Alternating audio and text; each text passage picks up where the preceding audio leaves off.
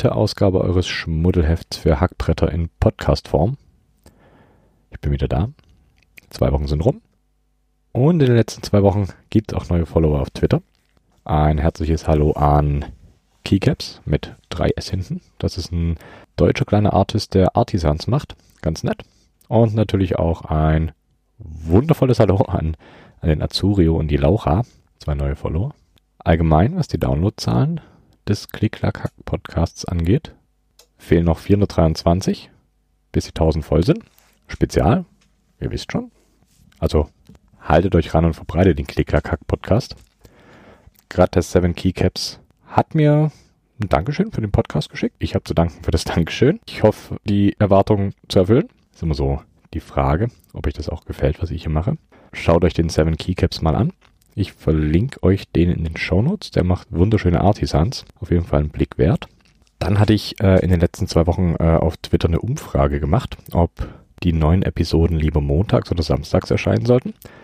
Die letzte habe ich mal ausnahmsweise gleich samstags veröffentlicht. Trotz relativ wenig Follower auf Twitter gab es trotzdem Reaktionen drauf. Sollte man fast nicht denken. Die Umfrage selber sagt, montags vollkommen okay. In den Kommentaren gab es unter anderem den Jäger MI, der sagt, völlig egal ob Montag oder Samstag.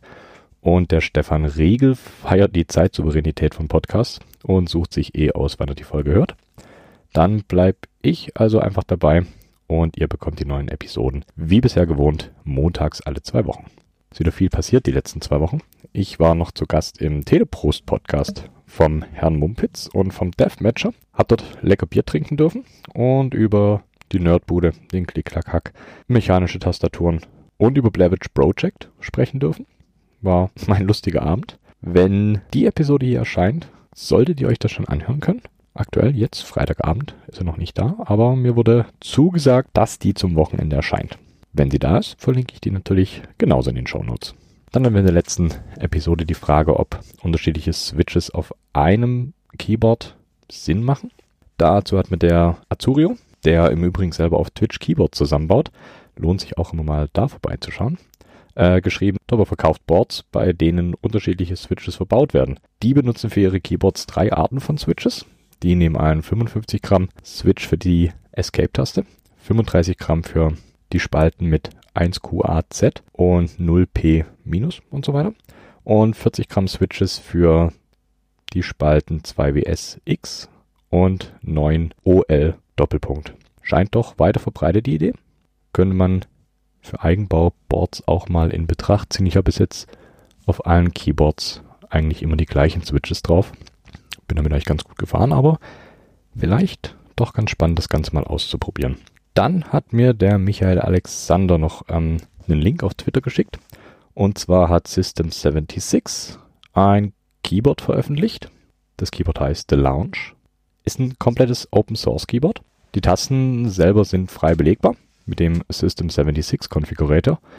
Ist im Groben und Ganzen ein QMK Fork. Das Ganze ist ein 10 Keyless Keyboard mit einer Split Spacebar und hat Hot Swap Sockets. Das heißt, Switches können da komplett frei, frei ausgetauscht werden. Prinzipiell gibt es bei dem Board die Möglichkeit, zwischen Kyle Box Jades oder Kyle Box Royal Switches auszuwählen. Als Standard kommt das Keyboard mit XDR Keycaps im ANSI-OS Layout mit einem USB-Hub. Und meine Meinung zu dem Board ist ziemlich, ziemlich durchwachsen. Das Brett selber hat einen leichten Versatz von den Modifiern auf der linken und rechten Seite. Der ist designmäßig nicht ganz mein Geschmack, weil es das ziemlich unruhig macht an den Rändern. Was es genau für einen Sinn hat, erschließt sich mir leider nicht. Äh, System 76 und manche Reviews sagen, dass hier der größtmögliche Komfortaspekt angesprochen wird, was ich nicht ganz nachvollziehen kann, weil bei einem ganz normalen 10-Keyless Keyboard ist da nicht sonderlich viel mit äh, Komfort oder Ergonomie. Das können, glaube ich, Split-Keyboards deutlich besser. Und der Preis ist auch recht knackig mit 285 Dollar. Man kann sich's anschauen. Ich finde, wie gesagt, diesen leichten Versatz ziemlich seltsam und finde das Board allgemein für ja, knackige 285 Dollar eher, eher langweilig. Also mein, mein Fall wäre es nicht. Da baue ich mir lieber eine gute Split, die mir dann deutlich mehr Ergonomie bringt, noch ein bisschen abgefahrener aussieht. Aber ja, Keyboards sind Geschmackssachen. Apropos Splits, bei mir auf dem Schreibtisch gibt's ja auch ein paar neue Dinge. Und zwar sind die Ergodox PCBs eingetroffen freue ich mich drauf, die endlich verbauen zu können irgendwann mal, wenn die Teile dann auch irgendwann eintrudeln. Ich habe mir außerdem noch eine Plate besorgt für das LK20-Projekt. Ich will meine LK20 auf ein US-Layout umbauen und dafür habe ich jetzt eine kleine Plate gekauft. Das werde ich dann alles auch noch dokumentieren auf der Nerdbude, aber dazu zu einem passenden Zeitpunkt dann auch mehr Infos. Außerdem hat der liebe Schwager mir in das Geburtstagsgeschenk der lieben Frau Schmuggelware gepackt. In Form von äh, Cherry Vintage Blacks, Tech 7 Alps und Food Harbor MD Switches, die ich davor auch noch nie gesehen habe. Ähm, er hat davon wohl noch mehr. Mal schauen, ob mir was einfällt, was ich daran, daraus bauen kann. Bleibt spannend. Schmuggelware immer gut. Und nach und nach habe ich jetzt auch bald die Teile für die Korn zusammen. Das heißt, es geht dann demnächst an die Switch-Auswahl. Wenn ihr noch Vorschläge für Switches habt, die ich auf der Korn verbauen soll, dann schickt mir die Vorschläge am besten per E-Mail oder auf Twitter und ich nehme die mit in die Liste auf und dann werde ich mal schauen, welche ich mir da auf die Korn draufbaue. Das waren so die privaten Neuigkeiten vom Schreibtisch. Es gibt natürlich auch noch in den Weiten von Keyboardland tolle neue News. One-Up-Keyboards haben zum Beispiel ihre Milk-Switches wieder aufgestockt. Die sind verfügbar, genauso wie äh, die POM-Switches. Die gibt es in der Variante Piano und Sunflower. Sehen hübsch aus. Sind schöne Switches. Außerdem äh, gibt es den Pre-Order für die EVA 00 Switches. Das sind lineare Switches mit einem kompletten Nylon-Housing.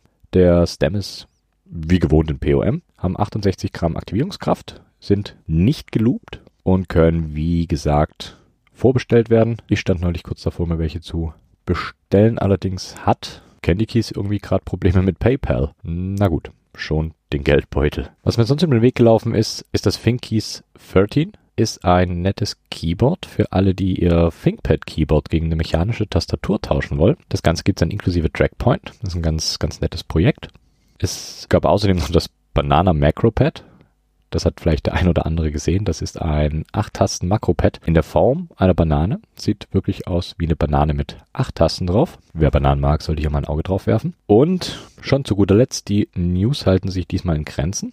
Gibt es die Keil Coco Pink Switches. Das sind 40 Gramm Switches mit 1,8 mm Pre-Travel und einem Gesamttravel von 3,6 mm. Haben laut Keil äh, circa 100 Millionen Zyklen, die sie durchstehen, haben ein braun transparentes Housing und einen rosa Boxstem, den gewohnten Boxstem, den man von Keil kennt. Auch ganz, ganz interessante Switches. Und das war es eigentlich schon in der News-Sektion dieses Mal. Diesmal etwas kürzer, vielleicht auch nicht schlimm. Dafür gibt's dann, ich denke, das nächste Mal wieder jede Menge neue Keycap-Sets und andere News. Kommen wir also zum heutigen Hauptpunkt. In der Episode 4 ging es mal um Firmwares und da ging es auch um die heilige QMK. Die QMK habe ich mir mal rausgepickt und erzähle mal ein bisschen was über die QMK bzw. deren Funktionsumfang und was alles zur QMK dazugehört. Wer also Keyboards selber baut, beziehungsweise Keyboards hat, die mit der QMK kompatibel sind, der hat da eine Firmware, die nahezu alles kann, was man sich vorstellen kann. Aber fangen wir einfach mal vorne an. Das QMK, das steht für Quantum Mechanical Keyboard und ist eine Firmware für Keyboards, Mäuse, MIDI-Geräte, äh, bringt aber auch im Hintergrund eine recht große Community mit sich. Aber hier soll es mal vorrangig um die Keyboards gehen, beziehungsweise ein kleines bisschen vielleicht auch um die MIDI-Geräte später. Was ist also eine Firmware? Eine Firmware ist die Software, die in Hardware eingebettet ist und grundlegende Funktionen bereitstellt. Im Fall der QMK ermöglicht sie die Basisfunktion einer Tastatur und darüber hinaus auch noch, noch viel, viel, viel, viel mehr, was ich hier mal probiere grob zu umreißen. Die QMK selber läuft auf einem Mikrocontroller. Das kann sein ein Teensy, Teensy 2.0, Elite C und wie sie nicht alle heißen. Also alles, was ihr in eure Keyboards verbauen könnt. Und der Mikrocontroller selber dient hier als Schnittstelle zwischen Keyboard, Firmware und Endgerät, an die euer Hackbrett letztendlich angeschlossen wird. Die QMK unterstützt prinzipiell alle AVR und ARM Mikrocontroller und braucht mindestens 32 Kilobyte. Gibt wohl auch die Möglichkeit auf 16 Kilobyte, aber hier werden einige Funktionen der QMK deaktiviert. Das heißt, man sollte vorher schauen, was man genau mit der QMK machen möchte und ob der Umfang ausreichend ist für 16 Kilobyte oder ob man doch eher auf die 32 Kilobyte geht. Die Mikrocontroller, die von der QMK unterstützt werden, sind sehr, sehr viele. Ich glaube, die geläufigsten sind die AT Mega 16U2, 16U4, 32U2 und 32U4. Genauso wie die AT90 USB 64, 128 und 162. Außerdem noch die STM32, NXP, Atmel, Etsem, und noch viele, viele, viele mehr. Aber das sind mal so die gängigsten, die, denke ich, der eine oder andere kennt und die auch am einfachsten zu besorgen sind. Und eine kleine Besonderheit, die QMK bzw. das Team hinter QMK hat sogar einen eigenen Mikrocontroller auf den Markt gebracht. Das ist der QMK Proton C. So viel mal zur benötigten Hardware. Weiter geht's mit dem äh, interessanten Teil der Software, also der QMK selber. Die QMK bzw. die Tools, die man benötigt, laufen eigentlich unter allen gängigen Betriebssystemen. Das heißt, macOS natürlich Windows und Linux, also völlig egal, was man hier benutzt. Die einzigen Sachen, die ihr braucht, sind die QMK Tools. Die gibt's auf GitHub, in dem äh, QMK GitHub Repo. Und einen Texteditor, äh, Vim, der mit einfachen Plaintext-Files klarkommt. Und natürlich, was man definitiv braucht, ist ein Keyboard, auf das die Firma natürlich drauf soll, beziehungsweise ein Mikrocontroller. Aber den setze ich jetzt einfach mal voraus, weil ich glaube, sonst würdet ihr hier auch nicht zuhören. Unter Linux braucht es äh, zusätzlich noch Python beziehungsweise Git, dass man sich vorhandene Keyboard-Layouts auch direkt aus dem Git-Repo ziehen kann. So hat man da kein Problem und muss nicht die ganze Zeit switchen zwischen Webbrowser und Command-Line. Die Installation, ich gehe hier immer von Linux aus, da ich selber Linux nutze. Windows müsst ihr euch dann selber durcharbeiten, genauso wie mit macOS. Äh, die Installation unter Linux funktioniert mit einem ganz, ganz einfachen Python-Free -m pip install user QMK und schon hat man das komplette Toolset, was man braucht, um die Firmware auf den Mikrocontroller zu flashen, auf dem Rechner installiert. QMK wird in der Command-Line gestartet mit, ja, wer hätte es gedacht, QMK. Das ist hier der Schlüsselbefehl. Ist, denke ich, nachvollziehbar und kann man sich leicht merken. Dann vielleicht noch kurz ein paar Worte zur Struktur der QMK. Um sich da einen kleinen Überblick zu verschaffen, sollte man sich auf jeden Fall das Repository auf GitHub mal anschauen. Hier gibt's wirklich eine Unmenge an Layouts, an vorgefertigten Layouts für Tastaturen, die man direkt benutzen kann, beziehungsweise die man als Vorlage nehmen kann, um sie auf seine eigenen Zwecke anzupassen. In dem Repository gibt's zwei Ordner, die wirklich, wirklich interessant sind. Die anderen haben mit Sicherheit auch ihre Daseinsberechtigung, allerdings für den Überblick sind eigentlich Layouts und Keyboards interessant. Das sind die zwei Ordner. Die Layouts, die sind unterteilt in Default und Community Layouts. Defaults, hier findet man sämtliche Standard-Layouts für jede Art von Keyboard. 10 Keyless Full Size, 60%, Splits, Autos und so weiter. Die Defaults kann man auch als Vorlage nehmen oder als Layout, wenn man keine Anpassung braucht. Außerdem gibt es in dem Ordner eine ganz nette Übersicht der Keyboard-Größen und das in einem schönen, in einem schönen ASCII-Art. Und die Community Layouts sind ähnlich und beherbergen die Community Standards. Richtig lustig wird's dann im Ordner Keyboards, denn hier gibt's eine Liste mit Keyboard-spezifischen Layouts. Also nicht nur die Standard 10 Keyless zum Beispiel, sondern explizit auf, auf den Händler beziehungsweise das Keyboard abgestimmt. Da gibt's dann passende Layouts für die Ergo-Docs, für Blank Keyboards. Also ich denke so ziemlich alles, was man sich vorstellen kann an Keyboard-Layouts findet man in dem Ordner. Wozu die Layouts? Einerseits regeln die Layouts natürlich die Tastenbelegung der Tastatur. Andererseits die verschiedenen Layer, die benutzt werden sollen. Das sind also die Anlaufstellen, wenn ihr eure eigenen Layouts erstellen wollt. Dann sucht euch da welche raus und modifiziert sie so weit, bis sie euren Ansprüchen genügen. Wie werden Layouts erstellt? Prinzipiell reicht hier der vorhin angesprochene Texteditor, mehr braucht man da nicht. Ich mache das Ganze mit Vim, man kann benutzen, was man möchte. Das funktioniert genauso mit Emacs oder Nano oder wie sie alle heißen, völlig egal, was man da benutzt. Die Layout-Files selber heißen meist keymap.c. Das sind Files für die Programmiersprache C und C++. Darauf basiert der Code fürs Keyboard und das File beinhaltet die komplette Tastaturbelegung inklusive aller Layer und ist so eigentlich der Anlaufpunkt Nummer eins. Keine Ahnung von C oder C++. Das macht gar nichts. Also auf gar keinen Fall abschrecken lassen. Hab ich nämlich auch nicht. Und ich habe es trotzdem schon mehrfach hinbekommen, mir selber Keyboard-Layouts zu bauen mit der QMK und die auch erfolgreich auf äh, Mikrocontroller zu flashen.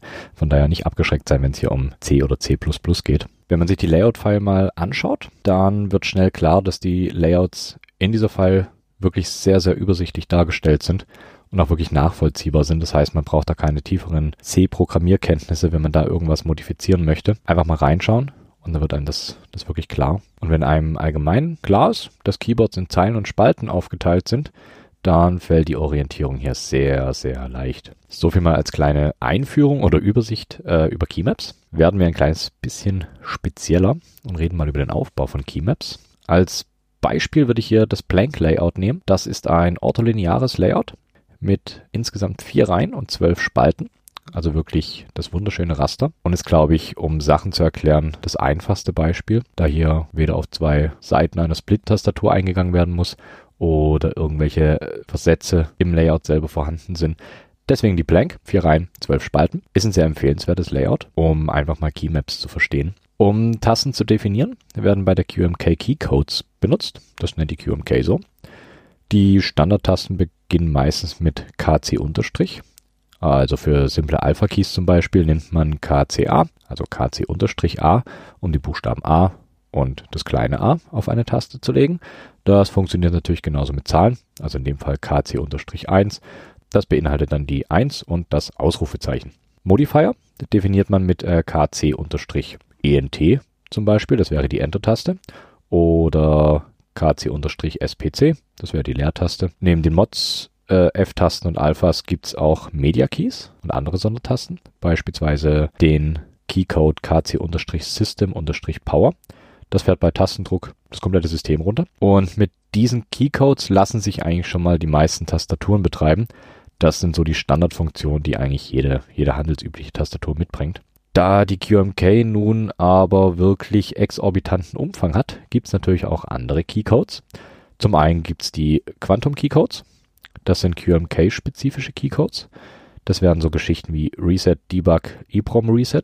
Das Reset resettet das komplette Keyboard. Debug, um in den Debug-Modus zu wechseln. Oder das EEPROM Reset, um den EEPROM neu zu initialisieren. Ein anderer Keycode, den ich neulich wirklich erst wahrgenommen habe, ich habe gesehen, er steht ganz, ganz oben in der Liste sämtlicher Keycodes, ähm, ist der KC-TANS für Transparenz bzw. Transparency.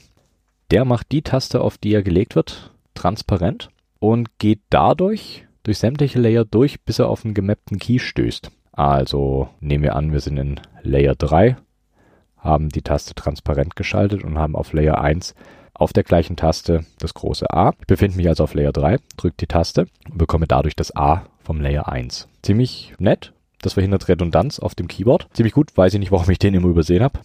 Der wird jetzt definitiv öfters bei mir auf einem Keyboard landen. Dann gibt's auch noch Audio-Keycodes, zu denen komme ich aber später noch. Dann wären da natürlich noch für die Freunde des Lichts äh, die Hintergrundbeleuchtung. Zur Steuerung der Hintergrundbeleuchtung gibt's die Backlight-Codes. Die beginnen mit BL so wie zum Beispiel BL unterstrich on schaltet die Hintergrundbeleuchtung mit voller Stärke ein, beziehungsweise BL unterstrich off schaltet sie natürlich wieder aus.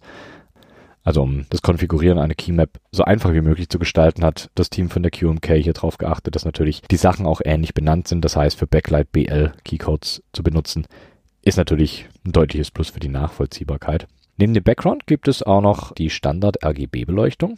Die fangen immer an mit RGB Unterstrich und regeln solche Geschichten wie die Helligkeit oder Animation oder ähnliches. Animationen selber, die die QMK kann, sind einmal das Plane, das ist ein konstantes Licht. Es gibt das Breath, das ist ein leichtes Rein- und Rausfaden des Lichtes. Es gibt den Rainbow, der ist einfach bunt wie der Regenbogen. Den Swirl, das ist ein rotierendes buntes Licht.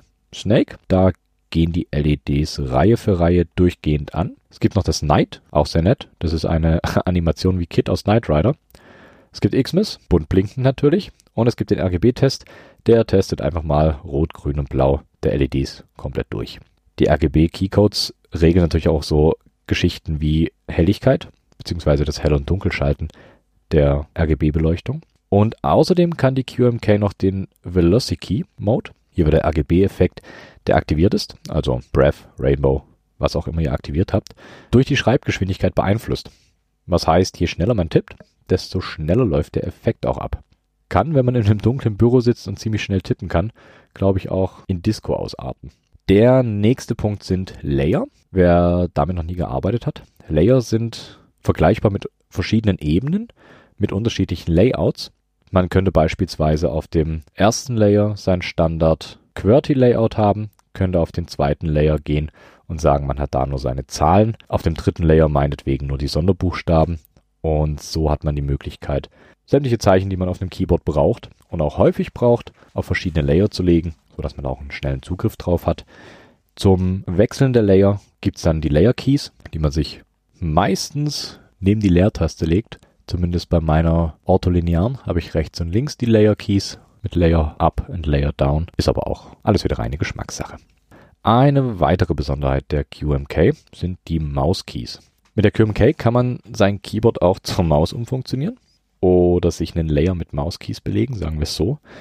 Die Mauskeys selber beginnen meistens wie die normalen Alpha-Keys mit KC-, also zum Beispiel KC-, dann kommt die Besonderheit mit MS-U. Das würde den Cursor zum Beispiel nach oben bewegen, also hier das U für ab. Oder man benutzt zum Beispiel KC-MS-D nach unten, down. Wer also die Finger gar nicht mehr von seiner Tastatur lassen möchte, der legt sich seine Mauskeys einfach mit aufs Keyboard. So kann man seine Hände gemütlich vor der ergonomischen Split-Tastatur ruhen lassen, ohne sie zur Maus bewegen zu müssen. Es gibt natürlich auch die Möglichkeit, Tastenkombinationen auf einzelne Tasten zu legen, was ganz praktisch sein kann für Copy- und Paste-Geschichten. Die Keycodes sind ein kleines bisschen anders aufgebaut. Die verschachteln im Prinzip die Tastenkombination als einen Keycode, was dann für den Befehl Copy wäre LCTL, Klammer auf, KC-C, Klammer zu. Das heißt Left Control und zusätzlich die ganz normale Alpha-Taste C. Dann hat man da eine Tastenkombination auf einem Key drauf. Für Paste das dementsprechende Beispiel mit LCTL, Klammer auf, KC-V, Klammer zu. Das heißt wieder Left Control und der normale Alpha-Key V für das Einfügen von Sachen. Die QMK selber kann allerdings auch noch viel, viel abgefahrenere Sachen. Zum Beispiel Thermaldrucker ansteuern.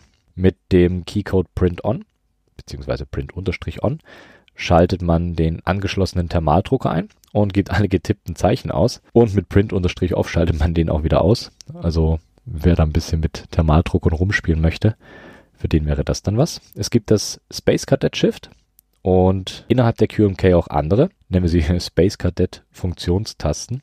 Alte Space Cadet Keyboards hatten die Funktion, äh, bei kurzem angetippten linken Shift eine Klammer aufzumachen. Und bei angetippten rechten Shift wird die Klammer wieder geschlossen, was im Schreibfluss ziemlich, ziemlich gut sein kann. Habe ich selber noch nicht ausprobiert, aber das steht ganz, ganz weit oben auf meiner Liste von Sachen, die ich mal ausprobieren möchte mit der QMK. Wenn die Shift-Tasten gedrückt gehalten werden, dann bleibt die normale Shift-Funktion, das heißt Großbuchstaben und Sonderzeichen und ähnliches. Und das Ganze hat die QMK auch für, für Alt und Control, so dass man das Ganze auch mit äh, der Alt- und Control-Taste machen kann. Für das Space Cadet Shift wären die Keycodes KC-LSPO für links und KC-RSPC für rechts. Also auch eine ziemlich, ziemlich lustige Sache. Dann hatte ich vorhin schon mal angesprochen Audio. Die QMK kann auch Audio. Hier geht's vorrangig um sehr minimalistische Musik. Also erwartet jetzt nicht, dass ihr das abgefahrene Soundboard bekommt. Also alles eher in Richtung 8-Bit-Gerümpel. Zum einen kann das Keyboard nahezu in ein richtiges Keyboard verwandelt werden. Das heißt, jede Taste ein Ton. Und zusätzlich kann das Audio-Feature dazu benutzt werden, um beispielsweise äh, Sounds abzuspielen. Wenn das Keyboard eingesteckt wird oder wenn es gewisse Tastenkombinationen gedrückt werden, all solche Geschichten, wenn euer Caps Lock aktiviert ist oder zum Beispiel die Leertaste gedrückt wird. Die Sachen, die man auf seinem neuen Soundhackbrett, würde ich es jetzt mal nennen, spielt, können in der QMK auch aufgenommen werden. Die Töne können innerhalb der QMK wirklich bis ins kleinste Detail angepasst werden in Frequenz, Wiederholungsrate und, und, und, und, und. Und wem seine Clicky-Switches noch nicht laut genug sind, der kann sich mit den Audio-Features der QMK noch einen zusätzlichen akustischen Klick bei jedem Tastenanschlag generieren lassen. Äh, um Sound auf seinem Board wiedergeben zu können, braucht es natürlich kleine Speaker. In der Doku der QMK findet ihr, wie ihr die Speaker am Mikrocontroller anschließen könnt und wie ihr mit dem Audio-Mode arbeiten könnt. Werde ich hier nicht vollumfänglich wiedergeben denn das würde, glaube ich, deutlich den Rahmen sprengen. Da geht es dann auch um ein bisschen mehr Programmierfähigkeiten als das reine Reinschreiben von äh, Keycodes. Das ist dann nochmal ein bisschen, bisschen tiefer greifend. Aber wer da Spaß an Musik hat, beziehungsweise mit seinem Keyboard mal Musik machen möchte, der kann sich das da gerne mal anschauen. Und wenn ihr ein Keyboard baut, das Musik macht, dann will ich das bitte auch sehen. Also schickt mir da Videos, wenn ihr da sowas baut. Ich mache hier weiter mit äh, Displays. Die QMK kann natürlich auch kleine Displays ansteuern. Auf der Korn zum Beispiel aber auch auf anderen Splits sieht man meist kleine Displays, die entweder kleine Grafiken anzeigen oder, oder ähnliches. Und auch das kann die QMK natürlich steuern. Ich habe schon Splits gesehen, bei denen lief auf dem Display Space Invaders, konnte dann mit dem, äh, konnte dann mit dem Keyboard gespielt werden. Gibt auch kleine Typing Games, Das heißt, äh, die Word per Minute Anzeige zum Beispiel direkt auf das kleine Display legen. Und wenn wir gerade schon bei Split Keyboards sind, das kann die QMK natürlich auch. Und hier regelt die QMK auch den Austausch zwischen linker und rechter Seite der Split-Tastatur. Und das macht die QMK entweder seriell oder per I2C. Was denke ich kein Standard-Feature ist, ist das haptische Feedback. Wer zusätzlich zur eh schon guten Haptik seines Keyboards etwas mehr haben möchte, kann sich dann QMK einen kleinen Motor einbauen, um haptisches Feedback zu erzeugen. Die Keycodes, die das haptische Feedback steuern in der QMK, fangen meist mit HPT- an, so wie zum Beispiel HPT-on oder HPT-off, was, äh, ihr denkt es euch schon, das haptische Feedback an- und ausschaltet. Klingt alles ein bisschen nach Game Controller, das ist gut möglich und es geht auch in die Richtung weiter. Die QMK selber kann nämlich auch Joysticks ansteuern beziehungsweise unterstützt die Joysticks. Also entweder nutzt man die QMK wirklich für Gamepads oder die Joystick nutzt man als Mausersatz. Wenn die Split zum Beispiel optimal auf dem Schreibtisch platziert ist, gleiches Beispiel wie vorhin, könnte man sich überlegen, den Joystick mit dran zu packen und den als Mausersatz zu nehmen. So müssen die Hände nie wieder weg vom geliebten Keyboard. Die Joysticks sind meist Dreiachsen-Joysticks und wie üblich in der QMK können die natürlich auch wunderbar konfiguriert werden. Das heißt in der Auflösung beziehungsweise in der Geschwindigkeit. Mehr RGB ist natürlich auch kein Problem. Wer kennt sie nicht? Status-LEDs auf Keyboards. Sowas wie Numlock, Caps Lock, Scroll Lock, Compose und Canna kann die QMK selbstverständlich auch.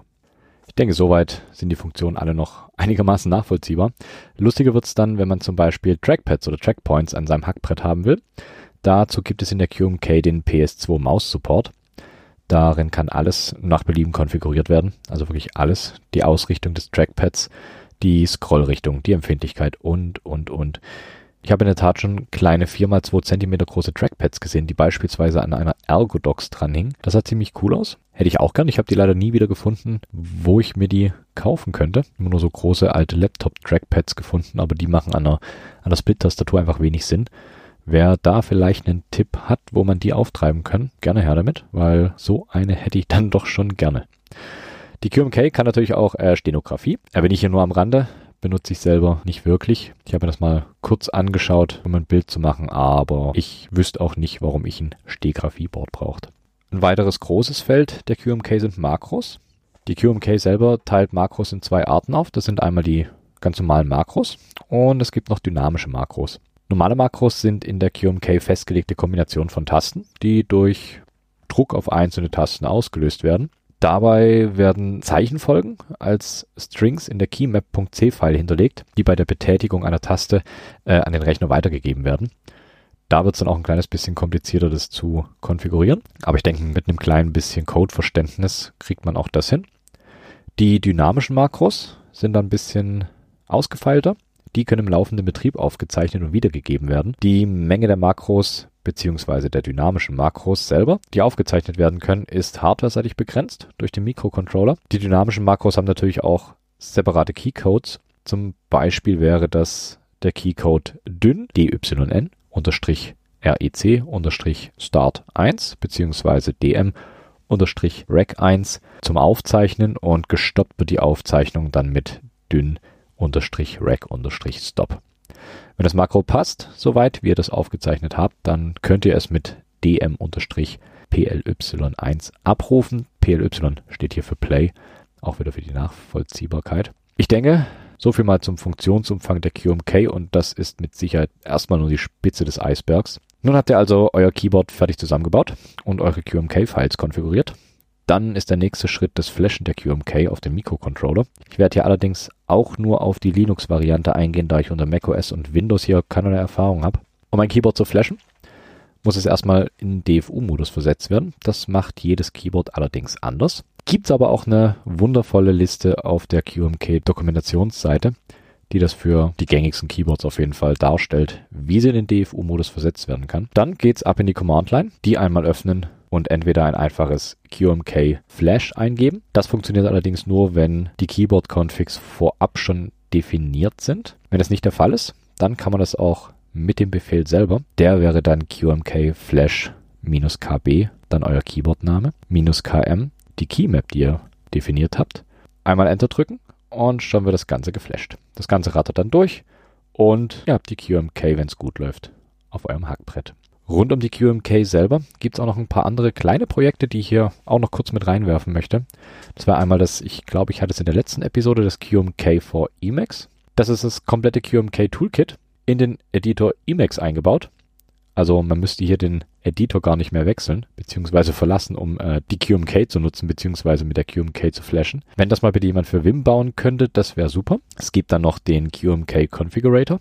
Ich denke, der sollte dem einen oder anderen schon Begriff sein. Ist ein komplettes Online-Tool, also eine Webseite zum Erstellen und Flashen seiner eigenen Keymaps. Es gibt die QMK Toolbox. Das ist ein komplettes GUI-Programm mit grafischer Oberfläche zum Flashen der Keymaps auf die Mikrocontroller. Gibt's leider nur für macOS und Windows. Den Linux-Usern bleibt hier nur die Terminal-Variante. Ist aber auch nicht schlimm, denn die ist relativ einfach zu benutzen. Dann gibt es noch Luna. Luna ist ein QMK Keyboard Pad. Das ist ein kleiner Hund, der auf die Tippgeschwindigkeit, die er an den Tag legt, reagiert. Und zu guter Letzt gibt es noch vom User RuRise, ich hoffe, ich spreche das richtig aus, Visualisierung von Musik auf dem Display der Tastatur. Auch ziemlich cool. Ich höre am Rechner selber nicht wirklich Musik, aber wer da Musik hört und das Ganze nett visualisiert haben möchte auf dem Keyboard selber, wenn ein Display verbaut ist, für den ist, denke ich, das ganz spannend. Ich hoffe, euch brummt der Kopf. So soll es nämlich sein. Das war mal ein kleiner, ja, ein wirklich kleiner, denn die QMK ist mächtig. Ein kleiner Abriss zur QMK, die wohlverdient, würde ich sagen, auf dem ersten Platz der Keyboard Firmware steht. Und vielleicht hatte der ein oder andere doch auch eine Funktion entdeckt, die er vorher noch nicht kannte, so wie es mir zum Beispiel mit dem KCTRNS ging. Die Links zur QMK und deren Doku, die packe ich euch natürlich in die Show Notes. Die findet ihr auf der Website oder mittlerweile auch in den Episoden selber. Bleibt mir erstmal nur zu sagen, vielen Dank fürs Zuhören und viel Spaß beim Spiel mit der QMK. Wenn ihr Fragen habt, Anregungen, Kritik, dann könnt ihr mich kontaktieren und zwar auf Twitter. Das wäre @cchpod oder ph-0x17. Oder ihr könnt mir natürlich auch E-Mails schreiben. E-Mails dann bitte an cch.nerdbude.com. Es gibt noch diverse andere Kanäle, auf denen ihr mich kontaktieren könnt. Die findet ihr alle auf der nerdbude.com. Da gibt es eine Kontaktseite. Da steht alles drauf, wo und wie ihr mich erreichen könnt. Zum Schluss, wie gewohnt, noch was, um den Kopf wieder frei zu kriegen. Ich bleibe bei Pocket Master, diesmal mit dem Track Information. Vielen Dank fürs Zuhören. Bis zum nächsten Mal. Ich bin raus. Hallo?